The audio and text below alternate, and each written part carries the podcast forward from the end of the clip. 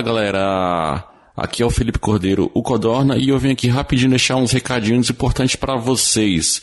O primeiro recado é que nós temos a parceria com a CloudTech Informática, ela que é uma empresa de Brasília e trabalha com infraestrutura de TI, segurança da informação e desenvolvimento de software. Então, se você é de Brasília e tem uma empresa e está precisando desse tipo de serviço, entra lá www.cloudtech.com sti.com.br.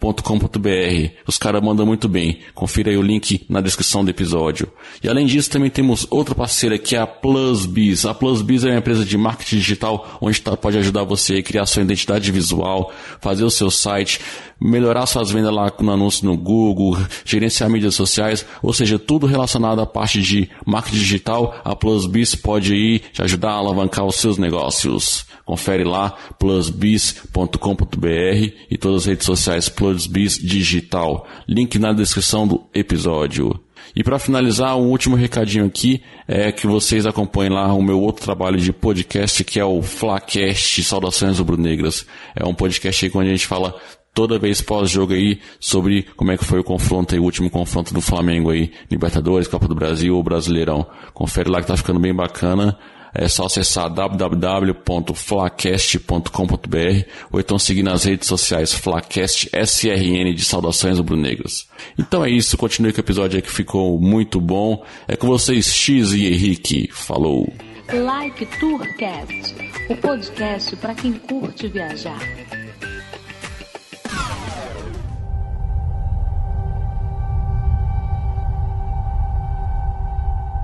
Decolando, eu sou Edmilson Júnior X.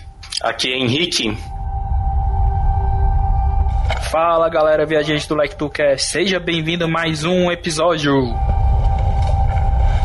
E no episódio de hoje vamos descobrir que mundo é esse, mas não conte lá em casa. André Fran é jornalista e publicitário de formação. Apresentou o programa Não Conte Lá em Casa no canal do Multishow por oito temporadas, onde junto com um grupo de amigos viajaram para lugares em conflito ou com problemas ambientais. Também é o autor do livro que leva o mesmo nome. Atualmente é palestrante e apresenta na Globo News o programa Que Mundo é Esse, além de participar de outros programas do canal. No início deste ano esteve na Coreia e viu a diferença entre elas. Tudo bom, André? Tudo certo. É, é, isso mesmo ou tem mais alguma coisa para apresentar? Porque o currículo aqui é extenso, né? Não, é isso mesmo, que a gente faz muita coisa ao mesmo tempo. É, né? Se, se, você pensar que além disso tudo eu ainda tenho uma, uma empresa de trabalho social, ajuda humanitária, ou seja, são, além ah. disso tudo, tem tudo isso vezes dois. Ah, então tá bom. Aí Mas... você consegue viajar que horas para lazer? Pois é, nas férias ainda viaja ao lazer, pra você ver. É. E, com e André, assim. uma filha de colo, que é do, trabalho redobrado. Seja, é. A gente vai conversar um pouquinho sobre isso também, mas André, me diz uma coisa, você, você é do, da cidade do Rio de Janeiro, né? Isso, sou nascido e... no Rio de Janeiro. Aí no Rio de Janeiro, que é, digamos assim, a principal cidade turística daqui do Brasil, né? Uhum. E você, às vezes, aí no Rio de Janeiro, apesar de todos os problemas, você sai para turistar na cidade, para ir, sei lá, às vezes para a Serra, para a região dos lagos, você gosta de viajar no, no seu lugar também ou não? Olha, eu já viajei muito pelo Rio de Janeiro, tanto para a Serra quanto para a região dos lagos e desde criança. É, confesso que mais recentemente, especialmente depois que eu comecei com os programas de viagem, quando eu tô em casa agora, eu gosto meio de ficar em casa, sabe? Não gosto de sair de nem pra ir no cinema, sabe? Nem pra dar uma é. volta ali na, na praia. Gosto o colete à prova de balas tá caro, né? Oi? O colete à prova de balas tá caro também, né? É, mas também tem muita. É muita. para quem tá fora do Rio, fazem, eu, eu, percebo quando eu converso com os amigos, até de São Paulo mesmo, do Sul, que tem índice de violência bem complicado. É, a, a, imagem que tem do Rio de Janeiro assim, é muito pior do que realmente é. é, uhum. é a situação é grave, ficou mais grave ainda recentemente, especialmente em comunidades, né? Então tem aquela bolha de segurança aqui no Rio de Janeiro, na Zona Sul, que você pode vir turistar completamente fora do risco, mas talvez isso seja até um, mais um exemplo de como a situação aqui está tá trágica, porque nas comunidades que ficam relegadas, sem acesso ao poder público, ao governo, o Estado é uma terra sem lei, onde o Estado só chega para para fazer é. atrocidade. Então é, é, complicado sim, mas dá para turistar. Se é que isso ah, vale legal. alguma coisa. É. Ah, é válido sim. E além do Rio, assim, no, no Brasil, até pro exterior mesmo, antes do, antes do, do, do dos programas, né? Para onde você gostava ou, ou costumava viajar assim? Ah, quando era criança, costumava ir para algum lugar, enfim. Uh, ah, cara, que pelo Brasil eu viajava muito pelo Rio de Janeiro mesmo, passar férias na tá. Serra ou passar férias na região dos lagos, quando eu era criança. É, tá. E depois, assim, comecei de adolescente a fazer aquelas viagens quando. É, porque na minha época ainda tinha aquela coisa de, de criança, de viajar, era uma coisa assim, meu avô viajava, botava a melhor roupa para viajar, era uma coisa cara, excêntrica, né, exclusiva. Depois é que foi como eu, quando adolescente, jovem, que começou a viajar, virou uma coisa mais comum. Então, no início ainda mais novo, eu só fiz aquelas viagens tradicionais de de Disney, de Nova York, esse tipo de... É, super tradicional a Disney. Super sim. tradicional. Eu me lembro que o não tradicional só, e assim, vindo até do lado do meu pai, que, que teve uma, uma infância mais, mais humilde e só foi viajar para fora depois de adulto e tal, mas que conseguiu chegar a uma condição de me poder fazer com que eu viajasse, a gente fez uma viagem de atravessão dos Estados Unidos. Aí Olha, foi mais fora tradicional. A gente foi para Washington, Chicago, Los Angeles, São Francisco e de carro, dirigindo. E o meu pai não gostava dessa coisa regrada de, de guia turístico, de excursão, não. A gente. Eu me lembro que a gente tinha dias que a gente pegava, eu ia junto com ele com o mapa, a gente ia desbravando. E alguns dias a gente deixava, ó, vamos deixar hoje para se perder. Vamos sem destino, sem mapa, sem nada. Vamos sair dirigindo, a rua que a gente entrar, a gente entrou, o lugar que a gente achou para comer, a gente achou. E acabava que esses eram os momentos mais divertidos da viagem. Então, de repente, nessa, nessa história aí tem um pouco do DNA viajante também. É. é então... isso, daí, isso daí dá até uma pauta boa, hein? Verdade, verdade. Tá, mas aí como que foi a ideia do programa No Conte Lá em Casa e por que viajar por lugares de conflitos?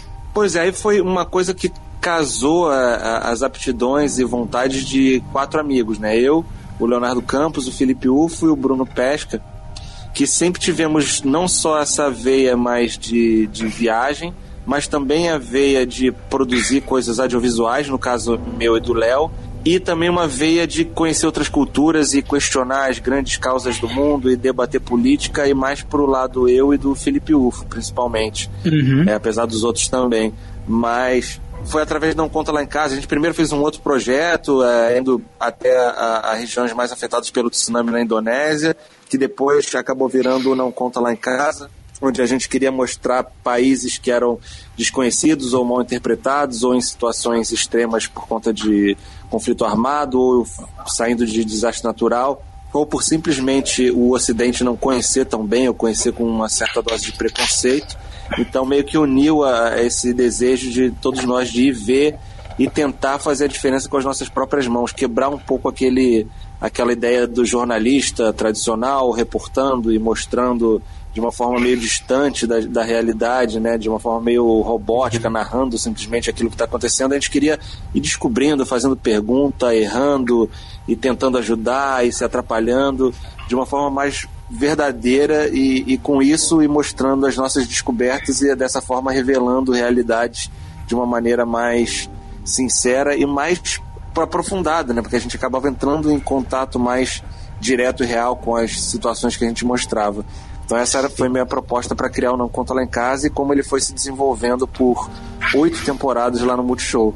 É. Você já era casado nessa época? Como que a família ficou? Porra, tu vai pra esses lugares? Tu é maluco? É, é o programa eu não era casado ainda. É, e, e, e, o nome Não Conta Lá em Casa vem meio daí, né? A gente, quando tava pensando nos nomes, o Não Conta Lá em Casa foi um que a gente falou, cara, sempre que a gente fala isso, a gente pensa, se a gente for contar em casa, que a gente tá colocando aqui no roteiro de ir para Coreia do Norte, Somália, Afeganistão, Iraque.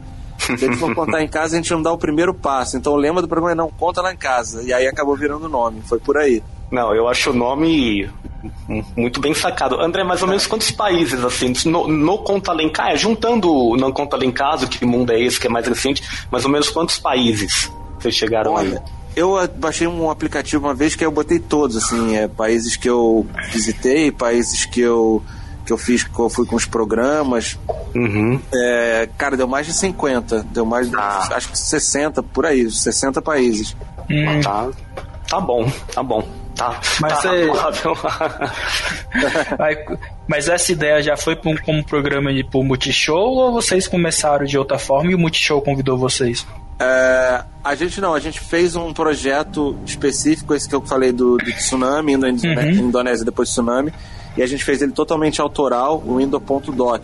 É, mostrando como é que a Indonésia estava se recuperando após uma das maiores desastres naturais, que envolvia regiões que estavam em guerra civil, e como é que aquilo foi afetado, como é que eles estavam lidando com essa situação hoje. A gente fez um documentário e lançamos ele independente. Uhum. Aí a gente quis dar continuidade, pensamos em transformar uma série de TV para ser mais efetivo, né, de fazer é, mais destinos por mais tempo, por mais episódios. E aí levamos a ideia para o Multishow. E aí foi assim que começou. Ah, hoje todos os episódios estão no Multishow Play? Então, Você não, encontra... os episódios não contra lá em casa estão no Multishow Play.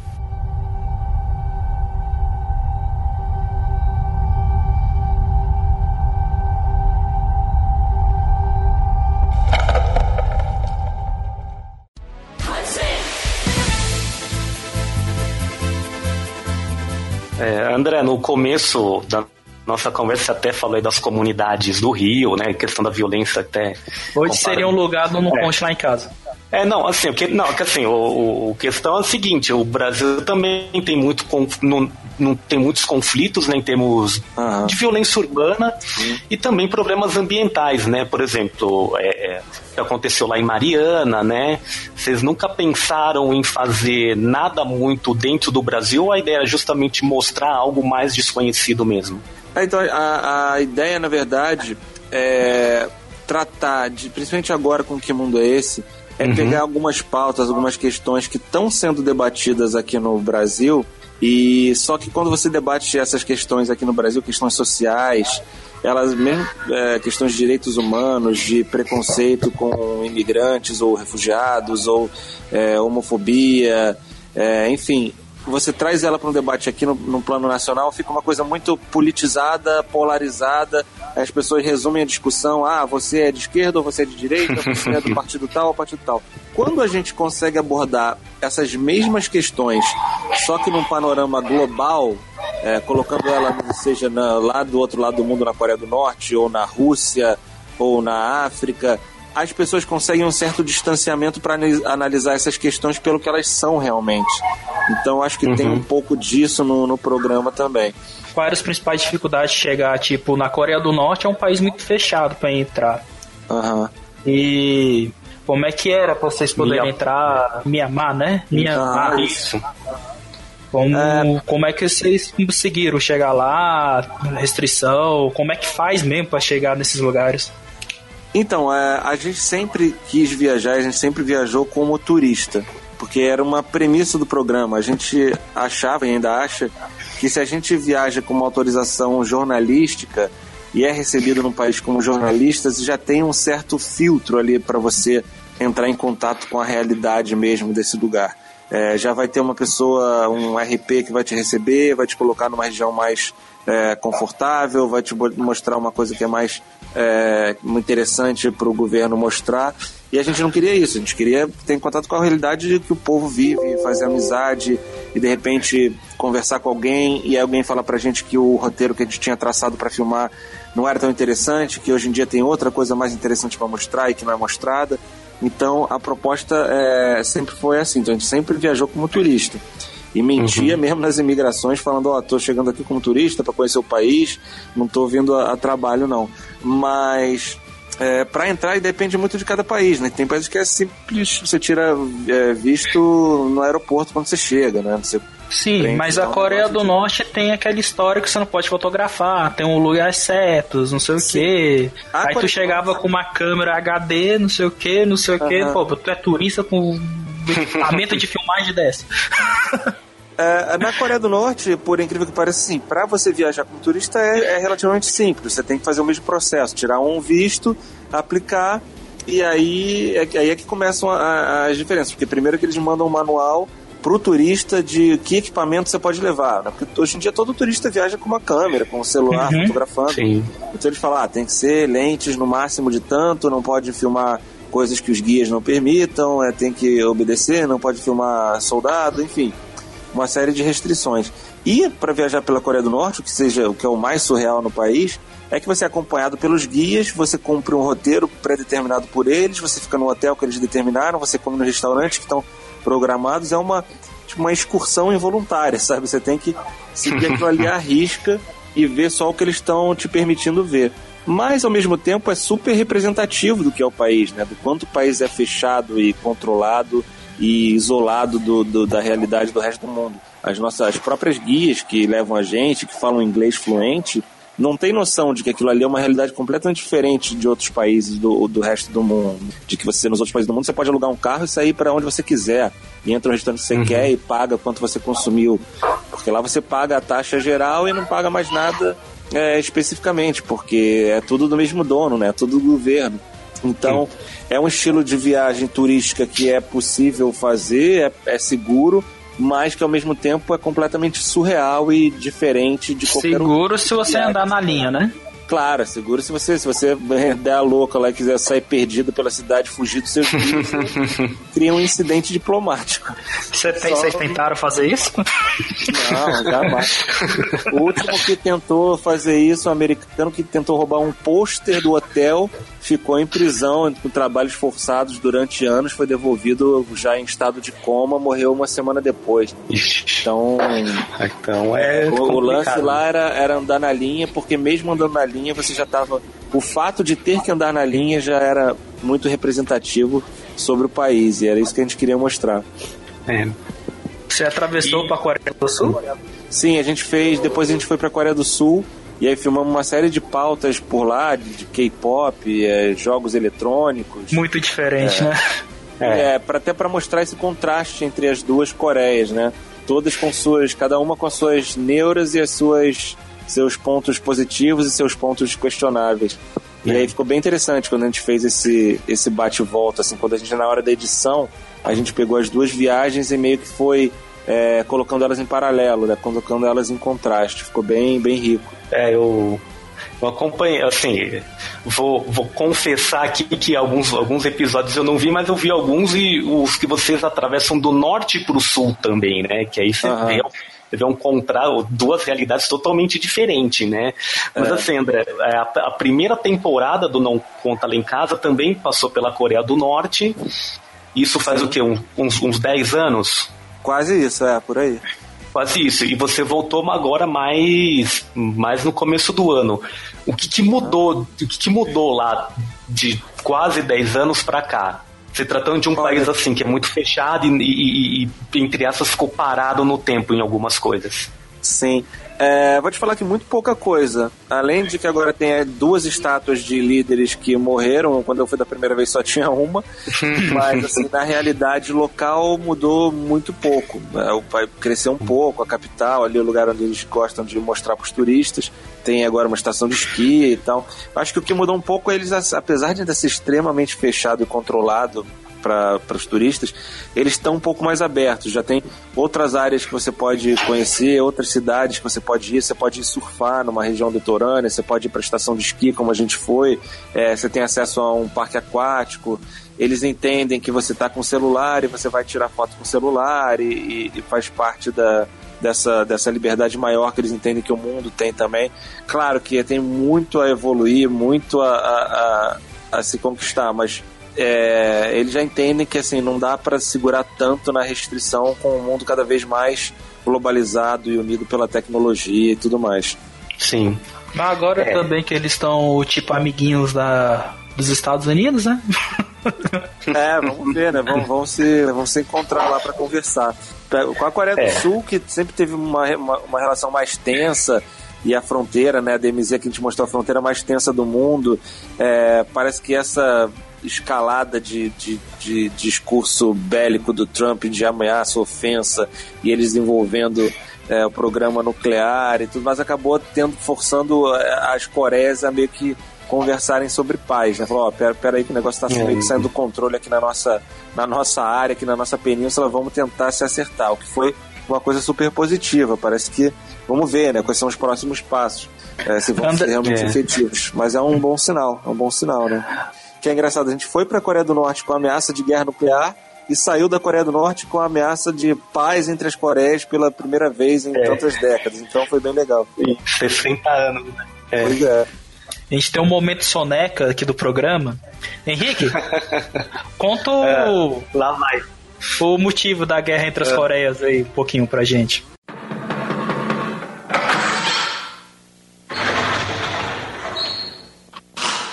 Senta que lá vem a história.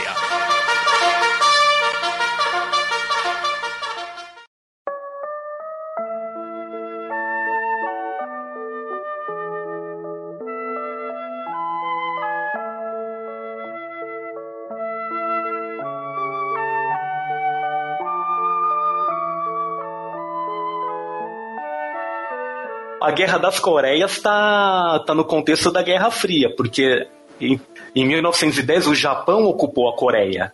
Né? E como o Japão perdeu a Segunda Guerra, a, a Coreia virou espólio de guerra. Então ela foi dividida como, como o Vietnã se dividiu, como a Alemanha se dividiu. Né? É, então o, o norte ficou é, sob, sob o comando soviético e o sul sob o comando do, dos aliados, né? Tanto é que tem a divisão ali no paralelo mesmo. Acho que é o paralelo 38, né? E, e depois, até pela questão da Guerra Fria também, teve um conflito né, que o Norte queria unificar né, com a expansão, com a tentativa de expansão do socialismo da União Soviética, né, através da Coreia do Norte, eles queriam expandir isso, e teve o conflito no país que hoje são, são dois países, né? Nunca teve um tratado de paz, né? Agora está se, se tratando dessa questão da paz. Eles estão, assim, é, em trégua desde 53, né? A guerra começou em 50, 51, foi até 53, 54. E, e é isso, é é um, é um, um do, um, dois se tornou dois se tornaram dois países né é, e se a gente pegar, assim, é um país ocupado desde 1910 com a questão do Japão, né? Eu até tive um aluno, quando eu dava aula no, no cursinho, ele, fala, ele falou assim, ele já é até um aluno mais velhão, assim, né, no, no cursinho pré-vestibular, ele falou assim, a minha mãe é japonesa nascida na, na Coreia do Norte, onde hoje é a Coreia do Norte, ou seja, ela nasceu antes de, antes, antes, da, antes de terminar a guerra, né? Então é divisão que eu falei do paralelo é curioso, né? Que é a zona desmilitarizada, mas é a, é a, a, fronteira mais vigiada do mundo, né? Como é que tá lá na fronteira entre as duas, André? Passar lá, ver um soldado olhando para um, um lado, outro para o outro. É, exatamente. É, é, é, curioso, porque foi exatamente o que você falou, né? Eles não, não tem uma divisão, assim, quando você está lá fisicamente, isso fica bem claro, não tem uma divisão não é um vale, não tem um rio, uma, uma uhum. cadeia de montanhas que faz essa fronteira. Foi decidido é. politicamente ali no paralelo 38, traça uma reta e o país, um país é para lá, outro país é para cá. É uma sequinha. E, e, é, uma, uma, uma, uma, grande cerca, uma região né, controlada ali onde tem os dois prédios é, principais.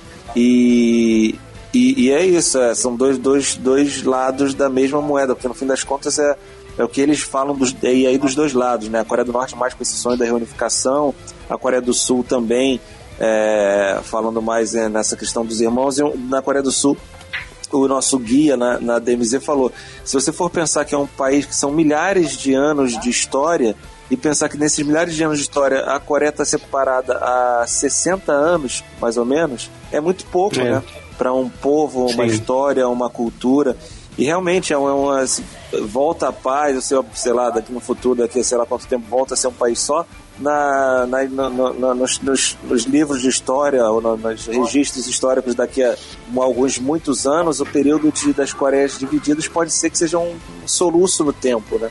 Mas é interessante. É, historicamente, historicamente é um período muito curto. Se, se a reunificação vier nos próximos vier. anos, né? É, ainda e, tem uma série de é, passos, é, dificuldades. É. A Coreia do Sul tem um Mas eles já estão se conversando agora, né? É, estão Pelo menos. mas a Coreia do Sul é mais pragmática, tem mais acesso à informação, é. então eles sabem que economicamente e, e toda uma série de complicações e, e questões que têm que ser trabalhadas para que isso seja efetivamente implementado. Né? A Coreia do Norte pensa mais naquele plano lúdico, utópico de, da, da Coreia Unida, da reunificação dos povos.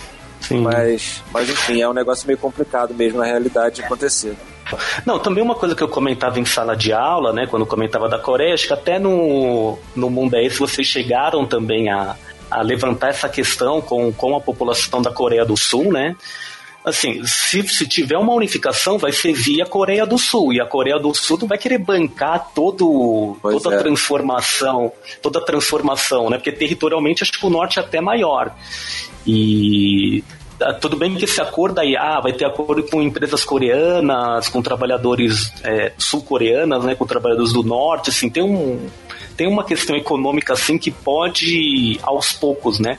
Mas a Coreia do Sul que não está afim de investir nessa unificação porque é metade do país que tem que ficar que tem que ser todo transformado, né? Exatamente, têm muita noção, assim, o povo mesmo tem muita noção dessa questão econômica, que vai ser um custo altíssimo para ele, questão é, migratória também, né, do receber um influxo, sei lá como você vai, como vai ser controlado de, de coreanos é. do norte indo para o sul, então é, é, uma série de problemas, de passos que vão ter que ser muito bem é, trabalhados até que seja realmente, exista de fato uma reunificação completa das Coreias.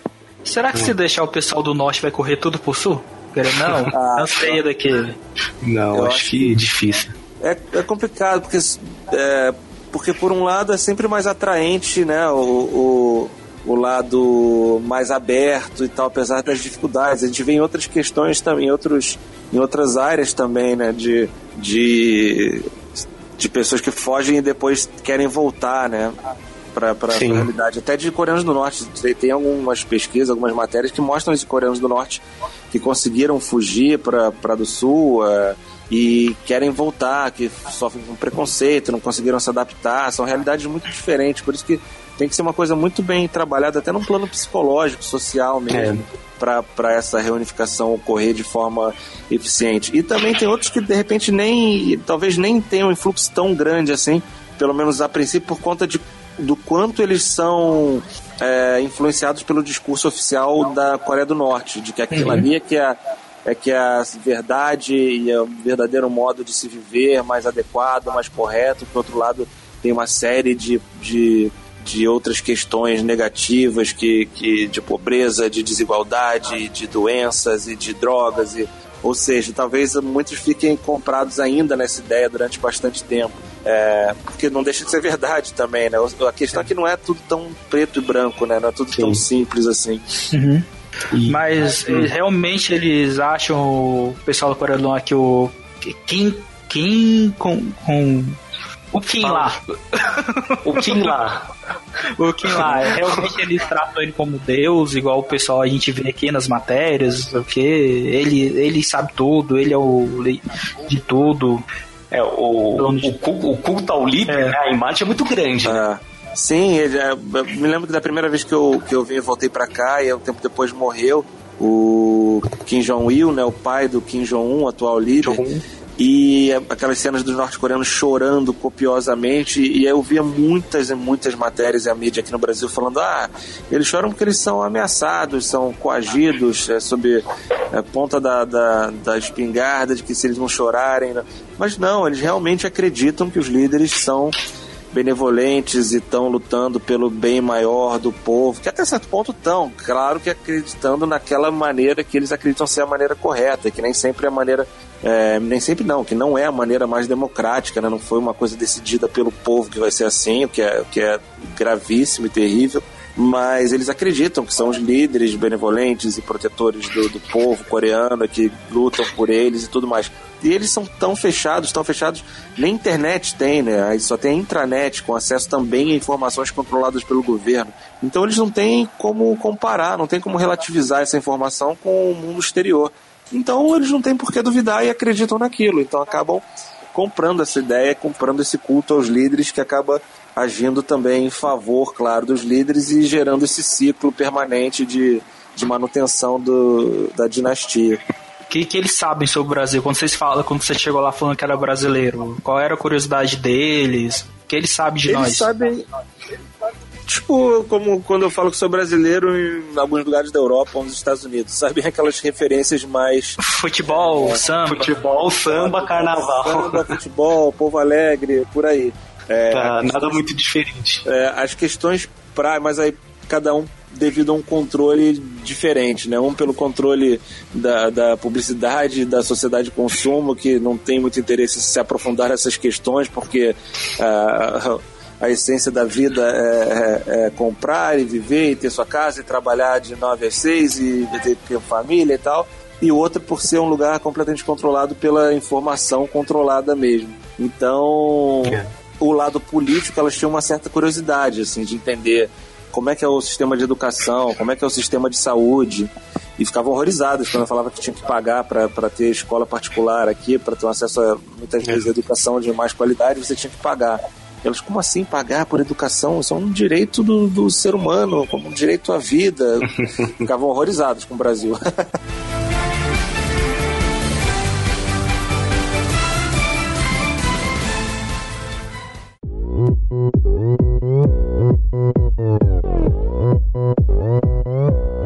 André, assim, você falando da Coreia do Sul, mas você falou, a Coreia do Norte a gente visita, dá para fazer turismo tudo com guia, você vai nos lugares que eles levam. E fazer turismo na Coreia do Sul, com toda aquela aquelas bandas, aquelas luzes, aquela toda aquela tecnologia que tem. Como é que que lugar que é legal de ir lá ou enfim, termos turísticos mesmo. Ah, a gente ficou mais em Seul, né? Saímos só para uhum. ir a Pyeongchang, onde estava tendo a, a Olimpíada de Inverno, que era importante a gente mostrar, por conta da.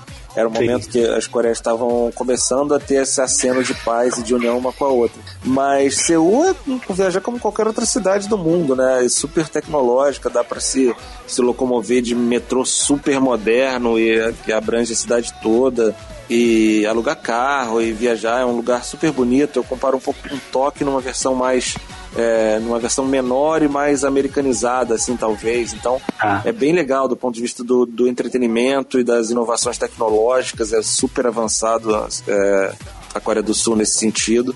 É, é, engraçado que o Google Maps, né, que é o grande ajudante de qualquer viajante aí pelo mundo, você vai, pega o carro, aluga o carro, bota ele no Google Maps, pum, ele traça a tua rota bonitinho, vai guiando pra onde é que você tem que virar a cada esquina. Só que na Coreia do Sul não funciona, porque tem uma lei que proíbe o país de ter é, planos hum. de dados que estejam hospedados fora do país. E no caso Olha do Google Maps é através de satélite, mas os dados ficam nos Estados Unidos. Porque eles têm ah. medo de que percam o controle de, e esses dados vão parar nas mãos de norte-coreanos, né? E aí Olha o só. mapeamento por satélite de, do, do país é uma, uma vantagem né, em uma situação de conflito é, muito grande. Então você não consegue usar Google Maps lá. Tem um, um sistema tipo um Google Maps, só que sul-coreano. É, Olha. Funciona tão bem quanto, mas é um, é um dado interessante aí pro viajante. Ajuda, né? Um pouquinho. É, é um pouquinho, mas fa fala inglês. Esse... coreano ajuda muito, mas. não, o... sabe é mais complicado um pouco. É. Não, sabe que eu vi uma, uma matéria uma vez? Um, era um ranking assim de idiomas, né? Uhum. Ah, os idiomas mais difíceis de aprender para quem fala português. O coreano é o primeiro. É, imagina. Então, Deve ser mesmo. Então, assim, mais difícil que o árabe, que o, enfim, qual, qualquer outro aí, né? Que aquelas letrinhas tudo quadrada, né? Russo. Ah, complicado. É, eu, mas você conseguiu fala... aprender alguma coisa? Ah. Cara, nada. Eu aprendi. Eu sempre aprendo, todo lugar que eu vou, eu obrigado, é. por favor, bom dia, mas já até mas, esqueci. Mas o, o pessoal fala bem inglês lá na Coreia do Sul. Ah, na Coreia do Sul, Cara, é, mais ou menos, foi uma surpresa muito grande, sabia? Eu achava. Eu fui para Tóquio e vi que Tóquio era. O pessoal não fala mesmo, assim. É. Não, o japonês com inglês. É. é. é a gente ouve eles falam, eles têm vergonha, porque tem a questão da, da, da, do perfeccionismo, então se eles não falam bem, eles têm vergonha de falar, então os poucos que falam não, não falam muito. E aí eu achei que na Coreia do Sul, pela proximidade com os Estados Unidos, né, histórica e tudo mais, ia ter uma facilidade muito maior. E não, era, foi pior do que na no Japão, assim, o pessoal não fala. Olha. E tem muito, muita, muita timidez para falar, muita mesmo. Então era Eles são um povo mais fechado, né? Oi? Eles são mais fechados, né, que o digital, porque o próprio japoneses, né? Para, me pareceram, pode ser uma impressão muito, assim, errada e generalizada, porque eu fiquei pouco tempo lá, né? Não dá pra falar que eu sou profundo conhecedor. O... Mas a amostra que eu tive foi sim, eles são mais, parecem mais retraídos, assim, até para é. falar o inglês mesmo. É. Aquele tem um programa da GNT chamado Chegadas e Saídas. Ah. Aí teve uma, uma menina da Coreia do Sul que veio pra cá passar nove dias. Ela falou, não, é, foi muito estranho, todo mundo recebendo, me recebendo aqui como abraço, beijo, não sei o que, não sei o que. Lá na Coreia do Norte, você vai abraçar três vezes no ano, é muito. É, aqui do Brasil. É. É, três abraços quando tu acorda. A mesma pessoa. É. É, não, o, o, oriental é mais fechado, assim, né? O, principalmente é, dos né? E como é que foi estar tá lá em Pyeongchang nas, na abertura das Olimpíadas? Tinha uns protestos lá, né? Tipo, Pois é, é, Como é que, tinha protestos, que tava lá o clima? Tinha protestos dos dois lados, né? É, por incrível que pareça, eu, eu adoro esportes, adoro Olimpíada, Copa do Mundo. Tava louco pra ir nesse dia. Foi exatamente o dia que eu fiquei mais doente, assim. Eu fiquei com uma, uma gripe, febre braba, tive que ficar no hotel. Os meus companheiros lá, o Palito e o Ufo, que foram. E, mas assim, depois a gente viu as imagens, tudo, analisou para montar o programa, tudo que eles filmaram. Uhum. E, e, era bem isso, era engraçado, tinha protesto dos dois lados, né? As pessoas criticando essa aproximação da Coreia do Sul com um governo ditatorial de um líder, é, um ditador de uma dinastia e fechada que controla o povo e o país. E também tinha os outros que vinham com outros olhos, falavam, pô, que bom que a gente está reaproximando e, e, e unindo as duas Coreias, pelo menos os dois povos coreanos, em torno da paz e conversas pacíficas, que legal e tal. Então tinha os dois, os dois lados assim, de protestos e de celebrações. É, porque elas até, até entraram junto, né, na abertura, mesmo as duas delegações. O feminino jogou como uma Coreia só, uma né, Coreia, só. Coreia do Sul juntos, e foi bem interessante. É, e sem ser assim para fazer algum programa, algum trabalho, você pretende voltar de novo aí na numa Coreia ou, ou numa possível Coreia reunificada? Você acredita na reunificação assim no, no médio prazo? Ah, eu acho que não. Eu acho que uma reunificação assim de forma efetiva vão ser anos ou décadas talvez, se, é. se não, pensando positivamente, né? Porque são uma série de, de etapas e, situações econômicas, sociais que vão ter que ser trabalhadas. É, se ocorrer, sim, eu gostaria de voltar para esse momento. Até lá não, acho que duas vezes já está de já tá de bom tamanho. Mas é uma viagem que eu recomendo para quem tem essa curiosidade histórica, antropológica, porque é não tem um país e um tipo de viagem mais surreal no mundo para fazer é. do que a Coreia do Norte. Então, é para ter um registro histórico, assim, é ver um momento da história e da, uma situação completamente atípica e peculiar. É, imagino, né? Um... Henrique, a gente espera Oi. você lá. Ah, se o Like Tour pagar um Like Tour viagem aí, eu, eu quem sabe? Não, ó, o primeiro programa que eu participei, eu falei assim: ó, Coreia do Norte não está na minha lista, mas 30 programas depois, episódios depois, a gente hum. pode pensar em alguma coisa, né? Mas não para de ser na... capitalista, pô, vai, viaja aí. Não, então, eu tenho que, não, só tem que, a firma tem que pagar aqui. Não, vou primeiro para do sul para depois eu atravesso lá a fronteira, fazer o caminho contrário aí do. Vai escondido. Do pessoal. Vai escondido, né?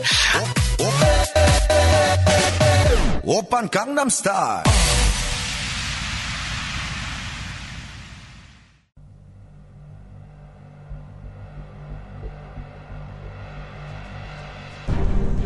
Agora, André, indo um pouco para um lado mais pessoal, assim, seu, vocês foram para lugares assim, Afeganistão, Iraque, meio à guerra, né? Lugares muito pobres, né? Somália, faixa de Gaza, até assim, Chernobyl, né? Que vocês foram para lá. Tipo, Teve alguma ocasião que você sentia, você sentiu medo assim, você temeu por pela sua vida ou por, por, pelos seus amigos assim? Teve uma situação ou como é que foi essa situação?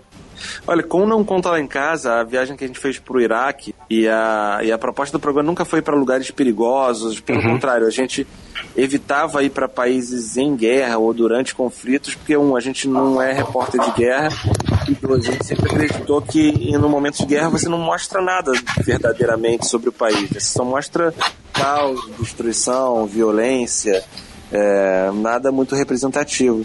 Mas, e no Iraque a gente foi no momento que, o, que depois da invasão, o, a, a, o discurso oficial, principalmente dos Estados Unidos, né, que liderou a invasão e a coalizão, falava que o Iraque voltava a, a ter uma voltava uma situação normal, podia se abrir novamente ao turismo, começar a caminhar com as próprias pernas, e a gente, bom, vamos lá ver que momento é esse, né? Parece ser um momento interessante, positivo, vamos ver o que tem de certo e de errado nesse discurso.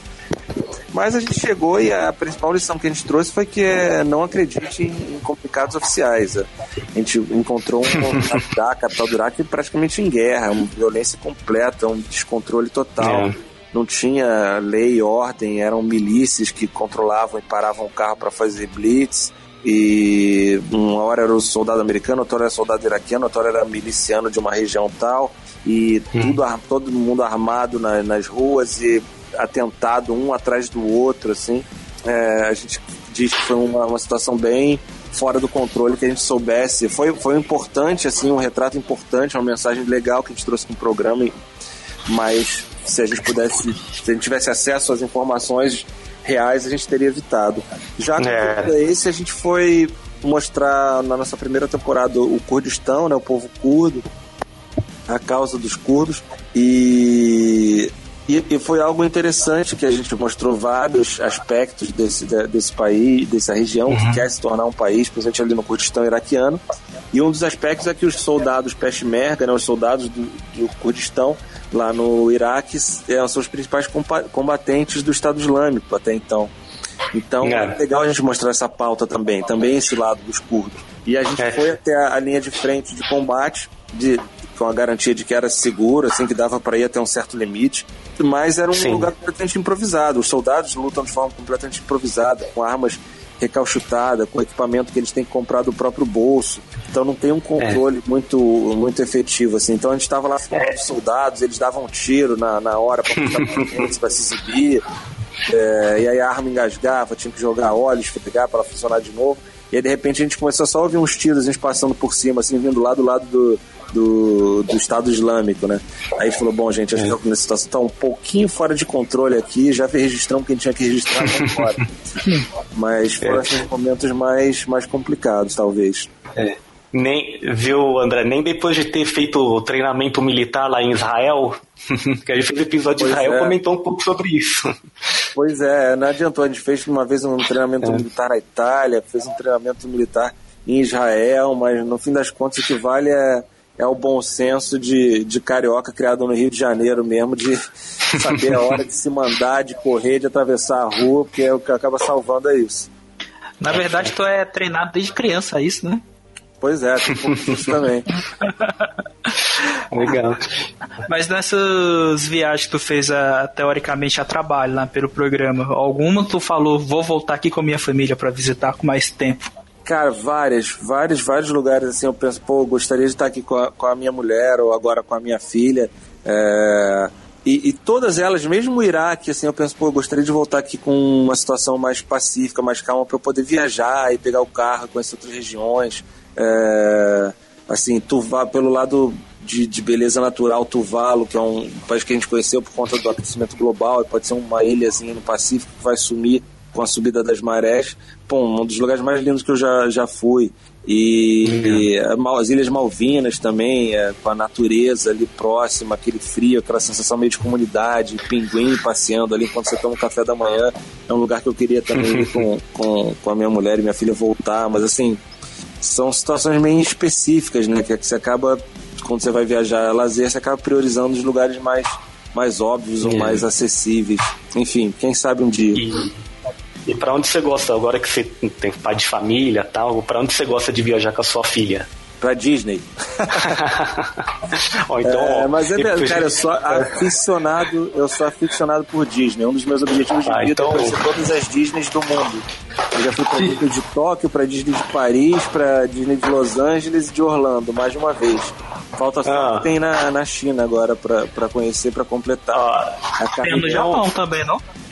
Fui, já fui no Japão, Japão duas vezes. Ah, já foi. Viu, viu, André? Então, quando você a gente, a gente tem uma pauta, só precisa de um convidado para falar disso. Então, já, oh, já, fica aqui o convite. Não, a gente oh. tem bastante coisa sobre Orlando, vira e mexe, a gente faz alguma coisa que também tem um público oh. para isso. Tem o Like Tour Viaja que a gente fez. Os outros participantes acha... passaram 15 dias lá em Orlando. É.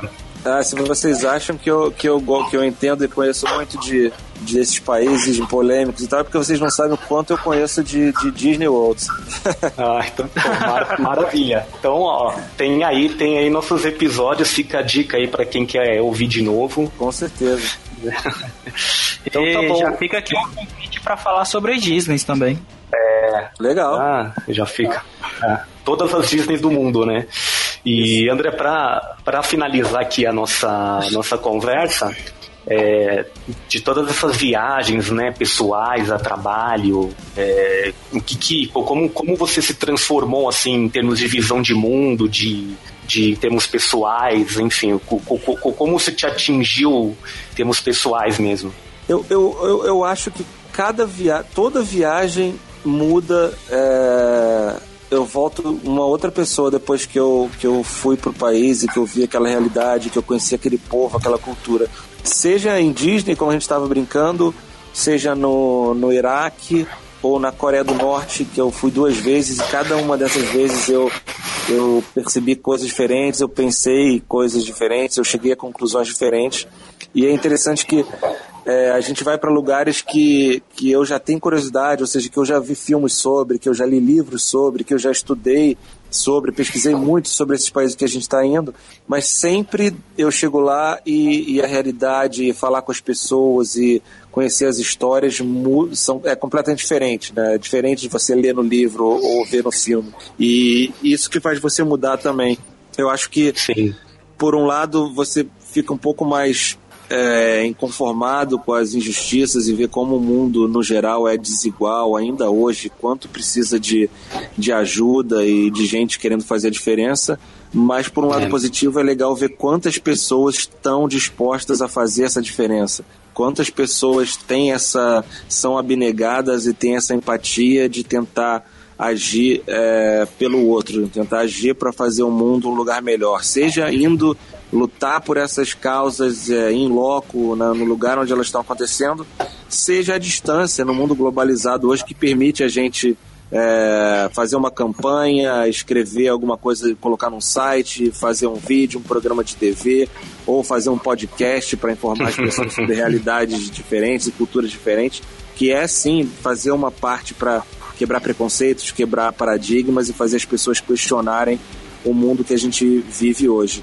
E aí o segundo passo é esse, depois de questionar, é, ir para ação e tentar é. dar a sua contribuiçãozinha, porque cada um dando a sua contribuiçãozinha, a gente consegue mudar o mundo.